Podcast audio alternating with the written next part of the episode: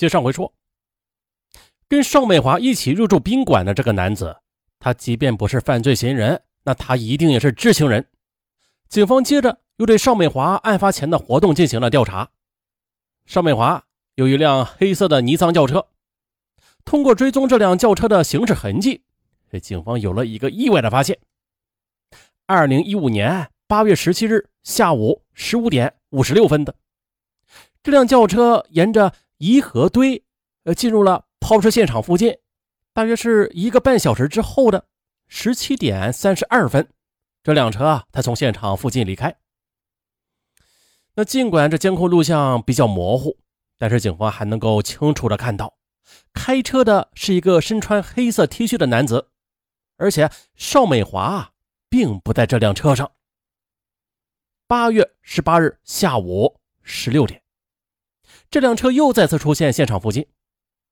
此时，开车的男子穿的是白色 T 恤。而在警方推断的案发时间前后的，邵美华的汽车反复的出现在抛尸现场附近，而且开车的人又不是邵美华，警方不得不认为，此时的邵美华很可能已经遇害了。因此。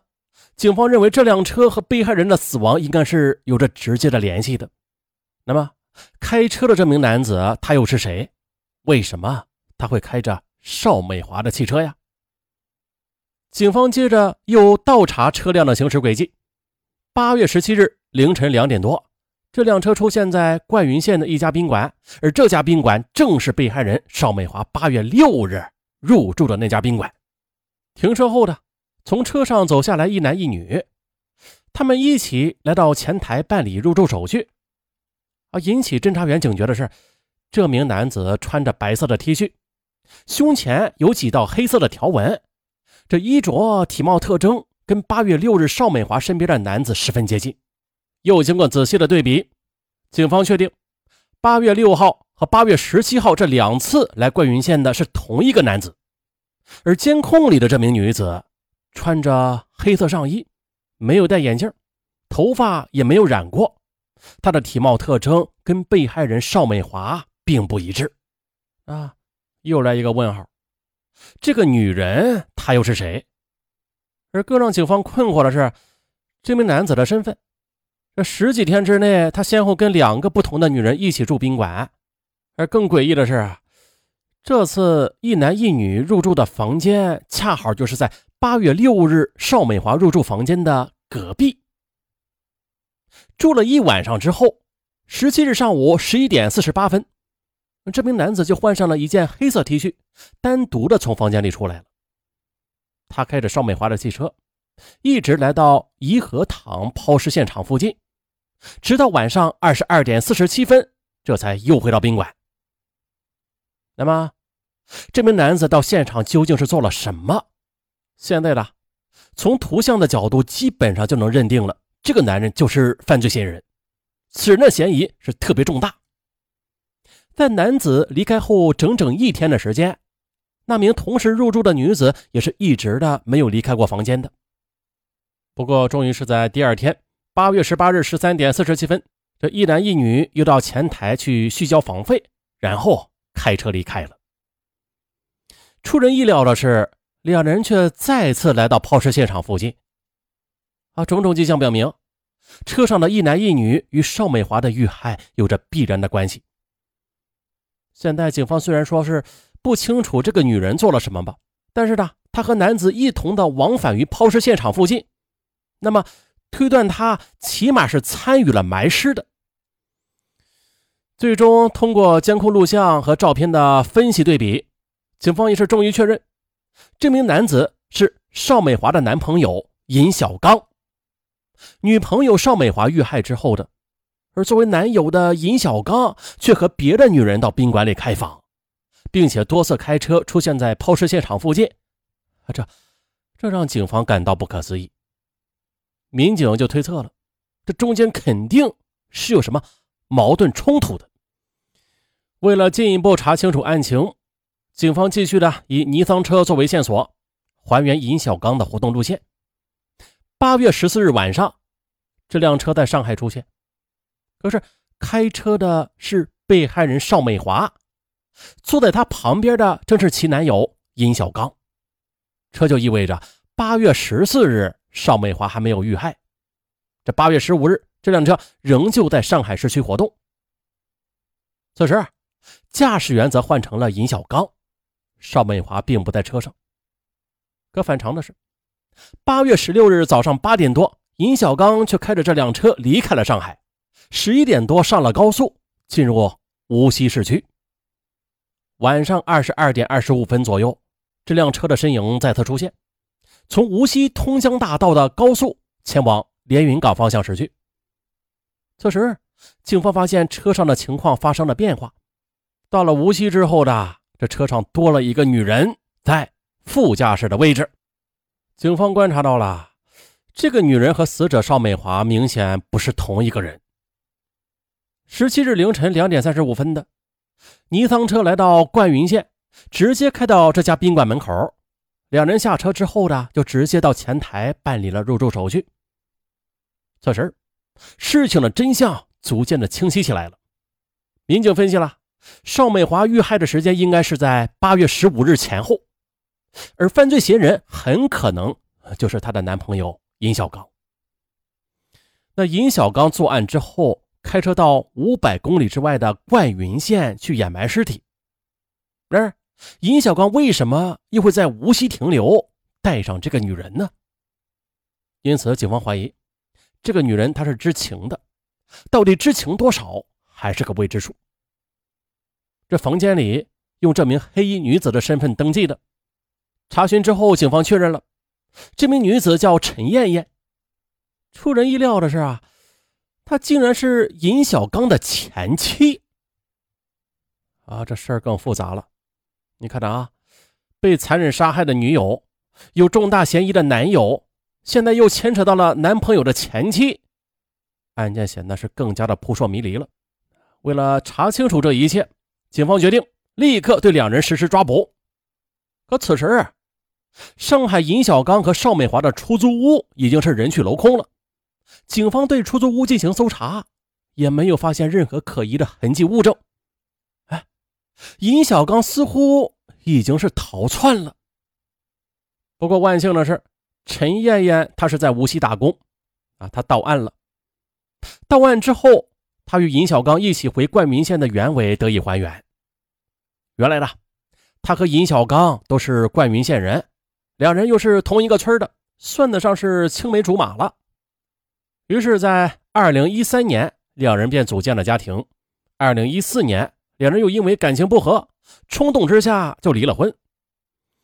不过，虽然离了婚吧。但是两人的感情依然很好，联系也没有中断。尹小刚也积极的想和前妻复婚。这离婚之后的，在上海工作的尹小刚经常来看望陈艳艳，也反复的表达过复婚的想法。经过冷静的思考之后，陈艳艳心里也有这样的打算，但是她嘴上却没有给尹小刚答复。二零一五年八月十五日早上。陈艳艳突然接到尹小刚打来的电话，说明天要来找她。果然，第二天中午的，尹小刚开车来到了无锡，便接上了陈艳艳。陈艳艳她本来以为尹小刚是来接自己去上海的，但是尹小刚到这边就说啊，他是要回老家。陈艳艳一开始不怎么想去，啊，但是在尹小刚的再三请求之下，啊，就这样，两人离开无锡。经盐城一直往连云港方向开去，一路上陈艳艳就觉得尹小刚的精神状态并不是很好啊，话也不多，给人感觉很疲惫。陈艳艳也问过尹小刚是不是出了什么事啊，但是尹小刚却总是岔开话题。十七日凌晨，两人来到灌云县的这家宾馆住了一晚上。十七日上午，尹小刚独自一人离开房间，尹小刚说要回家。陈艳艳没有和他一起，于是他就一个人走了。因为陈艳艳和他已经离婚了嘛，啊，不方便回去，所以就一直在宾馆里等他。八月十八日的，尹小刚又以开车兜风为由，让陈艳艳一起再次开到了颐和堂附近。在灌云县的几天里吧，这陈艳艳也发觉尹小刚似乎总有时候啊，这魂不守舍的。但是尹小刚也不愿意告诉陈艳艳他究竟是发生了什么事。直到八月十九日，两人从宾馆退房，开车回上海时，这路上尹小刚的情绪接近崩溃了，他才终于的告诉陈艳艳自己碰到大事了。他说他犯事了，他把人杀了。陈艳艳问他为什么呀？你走哪条路不好，非要走这条路？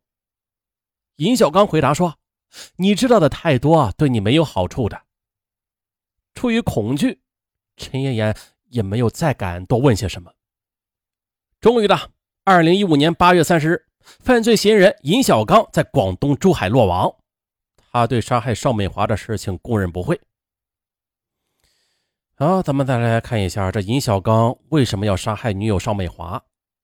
面对审讯民警，尹小刚讲述了这一段不堪回首的经历。